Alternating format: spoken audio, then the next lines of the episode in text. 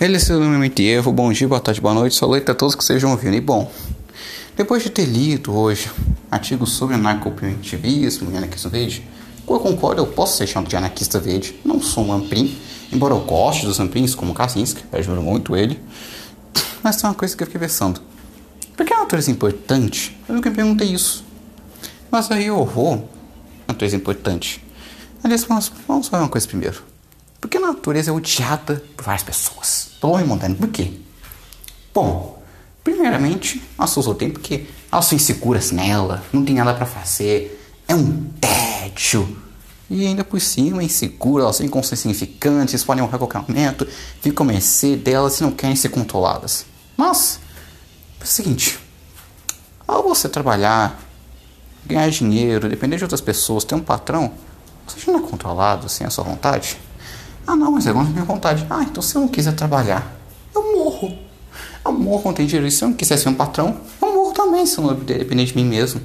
Eu não sou independente aqui, eu sou um servo do sistema. Salário não é diferente de escravidão. A relação de patronato não é também uma relação diferente de escravidão. É a mesma coisa. Só muda o nome, cara. Um é o eufemismo pro outro. E é assim. E o Proudhon, para verdade, é roubo. Então você pensa, isso não tem gente natureza. Acha que eu sou seguro. Não. Não, não, não, não, mesmo. Se você sair na rua, você pode ser roubado, assassinado, estuprado, sequestrado, assassinado, torturado e por aí vai. Isso é muito comum no Brasil, o país mais perigoso do mundo, onde 40, 50 pessoas morrem por ano. E isso é maior do que o número de mortes da Índia, da China e da Guerra Civil da Síria juntos anualmente. Olha só, países com um milhão de pessoas em um país em guerra civil, juntos morrem menos do que no Brasil, um país que não está em guerra. Que maravilha! É só, ah, só ir pro interior. É, interior de várias cidades abandonadas por tráfico, como a minha cidade. E que ainda também tem uma administração horrível, porque ninguém liga, porque a porra do Estado, vulgo Mephistófeles, como eu chamo, não liga. Ou seja, Mephistófeles vai, não liga, manda a gente tomar no cu, e a gente tem que aceitar isso. Que maravilha! Ou seja, é maravilhoso. Ah, e nós que viver analfabeto, a economia aqui é ruim, você ganha menos, os serviços são ruins. Sim, é muito bom viver aqui. Muito mesmo, muito. Ah, tem bairros que são praticamente favelas, cheios de traficante. É, muito bom realmente, muito bom. E você vai pensar, tá, mas aqui pelo menos eu não tô seguro e... É, mas eu posso, ver de, posso me divertir tudo. Você vive de entretenimento, quer dizer que você é viciado por ele. Se você não consegue ficar um tempo sem entretenimento, não consegue ficar com silêncio, igual eu aqui que estou observando os pássaros ou observando o monte, com Súria atingindo os seus raios em mim, e eu agradecendo o grande Súria por isto, você vê que você não aguenta ficar em silêncio. Nós vamos ser perturbados mentalmente, querendo ou não. Você não aguenta o silêncio, que é a humana. Você não aguenta. Quer dizer que você não aguenta ficar consigo mesmo. Se você não consegue ficar em silêncio, você não aguenta as coisas ao redor. Você não está em conforme à natureza. Você não está em harmonia, você está em desarmonia. Você vive num desequilíbrio extremo. Em, uma, em um extremo, não adianta, você fica entre um vício ou então um excesso. E você precisa mudar isso. O silêncio é a natureza das coisas. Silêncio com você mesmo e com o mundo ao seu redor. Você não está feliz consigo mesmo com o mundo ao seu redor. E você precisa mudar uma dessas coisas, no caso. Começando primeiro por você. Ah, mais viver só de entretenimento e prazer é uma fonte de dominação. Porque você vai, trabalha, você tem um descanso, que pode ser pornografia, que é um exemplo, que as pessoas usam, os grandes corporativistas, os burgueses capitalistas usam isso para o seu controle mental sexual, te castrando, não fazendo você querer se casar, porque não, não se case, é muito caro se casar. Falta de se casar ser caro é justamente um exemplo. Eles querem acabar com o matrimônio, com algo sacro. Eles querem destruir tudo que é sacro, tudo que é religioso, das piores formas possíveis. Querem destruir o cristianismo, querem acabar com o Islã, mostrando oh, os islâmicos são demônios, baixou a é um capeta. Não, não é assim. São pessoas lustas, eles querem mostrar que, ah não, os judeus eles têm que se liberar, tudo judeu liberal, sendo que não, um judeu de verdade é um judeu ortodoxo, Judeu bom só é o conservador e o ortodoxo, reformista é gay, muito gay, diga-se de passagem, que não aceitam lei oral, não obedecem aos grandes sábios como Maimônides, aí fica nessas besteiras, aí, né, daqui a pouco vira o judeu messiânico, que é algo que vou nem falar, é que é muito contraditório. Aí você vai, você tem essa castração, domesticação das religiões, como por exemplo no Ocidente, onde os islâmicos ocidentais querem virar americanos e odeiam suas tradições, que é algo nojento, diga-se de passagem. Quem quer seguir o grande Satã, os Estados Unidos? Quem quer? Ah, apenas seguidores do grande Satã querem ser igual ao grande Satã. Já são caídos, já são amigos de Lúcifer. Triste, triste, triste. Mas outra coisa, você tem a nação mundial e tudo, através do passeio seus instintos, virando só uma máquina, seguindo tudo, tudo desses grandes globalistas, corporativistas e capitalistas burgueses nojentos. E aí você vai e pergunta: que diferença tem da sua natureza que você odeia? Qual a diferença? Ah, mas é desconhecido. Então, você já foi na sociedade inteira? Não, coisas desconhecidas. Você não sabe de nada. Afinal, tudo é desconhecido. O espaço é desconhecido, tudo é desconhecido para nós, cara. Você nunca foi um chinês, nunca foi um judeu, um islâmico. Tudo é desconhecido, sim. O mundo é feito para ser descoberto. Você tem que ver as coisas, obviamente com cuidado e tudo, mas tem que ver. Senão, você não vive. Você só no seu mundo, na sua zona de conforto, não sai e não se desenvolve.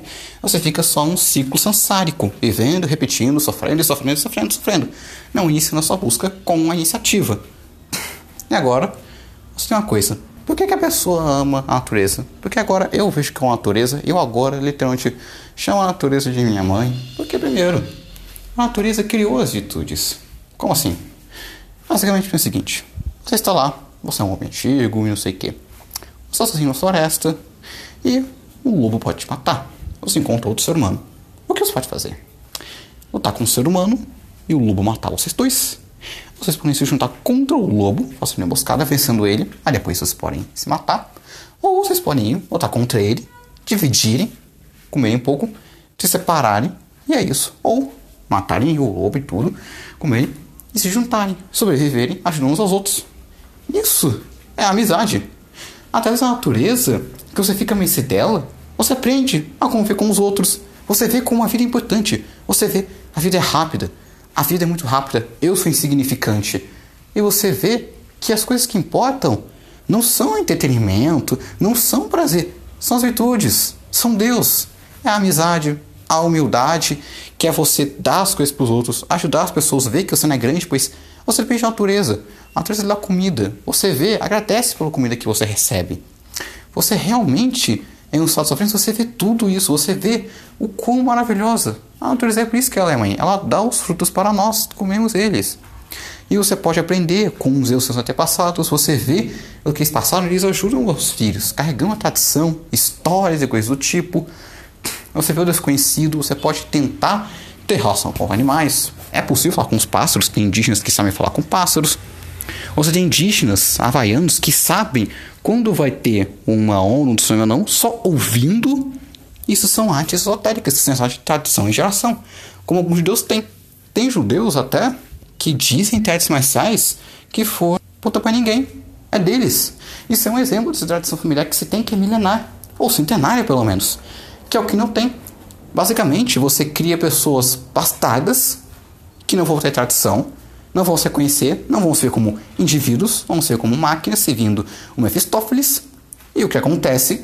Você cria uma engenharia social enorme, massas. Aí você vai criar pessoas. As chances de menor serem controladas pelos globalistas, corporatistas, capitalistas, etc. E isso que acontece. Por isso que eles odeiam a natureza.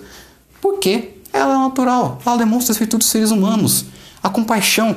Você vê que o, ser, que o próximo está sofrendo igual você e você ajuda ele. Você quer ela em troca. Você quer passageiro, aproveita ela com seus filhos, com seu marido, com a sua mulher. Você protegeu os outros, que é uma virtude, pois você quer ser protegido. Você se fortalece para proteger os outros em momentos difíceis, que é o que você queria que acontecesse com você. Você não teve, e você quer ter esse poder para ajudar os outros. É algo maravilhoso. A natureza que criou essas caridades, essas virtudes que nós temos hoje em dia. Não foi a igreja católica, não foi não. Foi a natureza. Tantas religiões, a natureza que grava a gente, guiava a gente. A natureza é basicamente o fenômeno de Deus, porque juntando todos esses elementos que a natureza, água, terra, fogo e madeira, você tem o caos mundial, que é a água, o caos concentrado, que é o fogo, que é a ativação e a potência divina, a destruição, a água, a criação. Você tem a terra, que é o estabelecimento, que é a conservação.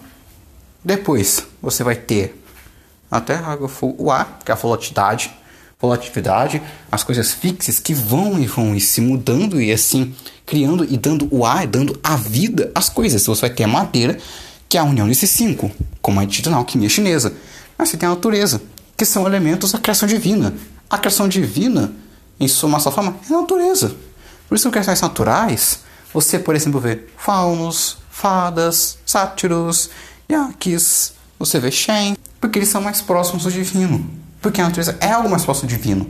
Por isso que esse capitalismo odeia a natureza.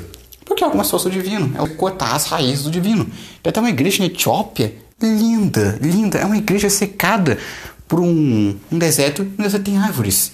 É um lugar lindo, maravilhoso, extremamente sacro. É um paraíso. É um paraíso para essa cidade. É um paraíso de fato. Eu adoro ir para a Etiópia só para ver essa igreja. É linda, é maravilhosa. E aí você vê que a tecnologia hoje em dia, a gente quer destruir essa natureza, que é o que a gente. A gente nasceu para ela. A gente tem que ver ela. Criou a gente. A gente conhece dela. A gente viu como a gente é insubstancial, que as coisas são falsas e vimos para o que importa. Assim criamos a virtude, assim nasceu a religião e coisas do tipo. A adoração a Deus surgiu com a natureza, querendo ou não, porque ela é um reflexo de Deus muito mais próximos do que nós. Demonstra o amor dele. Demonstra que pune as pessoas e julga elas, de acordo com suas ações ou não. Isso é maravilhoso. Isso é extremamente belo.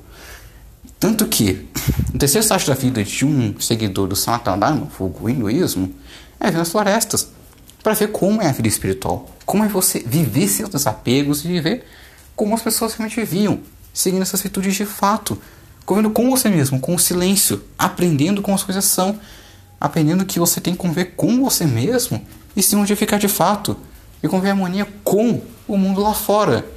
Não só com pessoas, mas com o mundo lá fora em si. As coisas que foram criadas.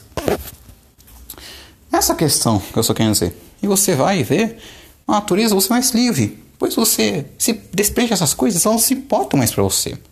Elas não são úteis para você. Aí você vê o tanto de pessoa que tem um monte de problema, não sei que, parece velha, é por causa dessas coisas industriais. Tinha uma vila onde as mulheres tinham 50 anos e pareciam ter 30. Por quê? Porque eles eram tão jovens, fizeram exercícios, tinham uma dieta boa, e é isso. Agora, quando eles se industrializaram, perderam isso. Simplesmente por causa disso. É basicamente isso que acontece. Você vai, é a natureza, você infecta as pessoas. Os dentes dos europeus, principalmente dos ingleses, diga de passagem, eram saudáveis. Até a chegada do açúcar na Europa. Pra você ver, as coisas industriais matam a gente, querendo ou não. Eles vão, eles têm essas coisas. Óbvio que a vida, a natureza não era nenhuma coisas feitas são todas pra gente voltar, não. Só quer dizer que a tecnologia é a suplantação de um falso Deus, de uma falsa idolatria e veneração, onde ninguém venera divindade. As pessoas veneram a natureza, mas não veneram a tecnologia. Ninguém venera a tecnologia, porque sabem que no fundo não é algo bom, não é algo desejável. Essa, essa tecnologia tem que ser submissa a e natureza. Por isso que a arquitetura que eu mais amo é natural, onde você harmoniza a modernidade, a tecnologia com a natureza, que é o que deve ser feito. As coisas têm que ser feitas de forma natural, de forma simples e sutil, para que o ser humano não fique se achando o centro de tudo. E ele não é. E pode no lugar dele, reaproveitando e não causando estrago às coisas que importam. É esse o simbolismo. Por isso que eu adoro arquitetura natural e penso fazer uma casa só baseada em arquitetura natural. É basicamente isso. É por causa disso que eu digo que a natureza é importante, é um reflexo da caridade humana e de como nós devemos ser. Pense em você, o que você faria em estar assim, sozinho em natureza e com pessoas. Se você vê que você seria uma pessoa boa, você está seguindo o caminho certo. E tem que continuar assim. Se você vê que não, é hora de mudar e ver o que você faria na situação deles. Você tem que ver isso. O homem também precisava controlar os instintos e também essa razão. Coisa que não tem hoje em dia. Hoje você é muito racional, cético, ateu, não sei o quê, ou você não é nada emocional. O que é ruim? Você não é emocional, você é muito facilmente controlado. E se não é racional, você fica na dúvida, não consegue ficar sem questionar. Afinal de contas, você não liga para as coisas ao redor. E o que, que vai acontecer? Você vai ser facilmente manipulado. Porque você não vai pensando, pensando, pensando, pensando. Vai ficar nessa dúvida. Vai ficar alguém sem proatividade, sem reatividade. Vai virar um fantoche. Tanto que por causa dessa cação de sentimentos, você vai ser controlado e manipulado e você vai ser castrado, não vai ter sentimentos, que é uma coisa que acontece até texto criticando isso.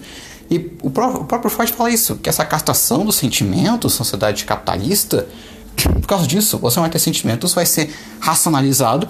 E quando você chegar e for e tiver o seu ápice de instinto, você vai estuprar alguém. É o que acontece na Inglaterra. Sem a prostituição proibida, um cara comum pode estuprar uma criança, que é o que acontece. A maioria de casos de abuso de crianças não são pessoas pedófilas, são pessoas com sexualidade muito reprimida. Porque você fica nessa racionalização de não posso ceder meus instintos, não posso chorar, não posso o quê. Não, é o oposto. Senão você vai você faz esse mal para alguém. Justamente. Eles estão reprimidos que eles descarregam isso com um estupro, com um abuso. É triste isso. Você acha que a gente tá. É triste. Essa é a Kaliuga, cara. Esse é o fim dos tempos. Esse é o fim dos tempos. E a tecnologia na base não deve servir para você acabar com as coisas. Não. Ela deve servir por bem. Não para essas coisas nojentas e coisas do tipo, como a biogenética que diz que vai criar seres melhores. Sim, para os ciclos vai criar. Aí os ciclos vão ter empregos melhores, vão ter empregos melhores, vão controlar tudo e você vai criar um sistema de submissão e dominação. Exatamente, cara. É isso que vai acontecer, cara. Kali Yuga vai ser o domínio de Satã sobre os justos. É literalmente isso. E é triste. É extremamente triste isso, cara. E fica aqui a reflexão, como é que deve ser o futuro?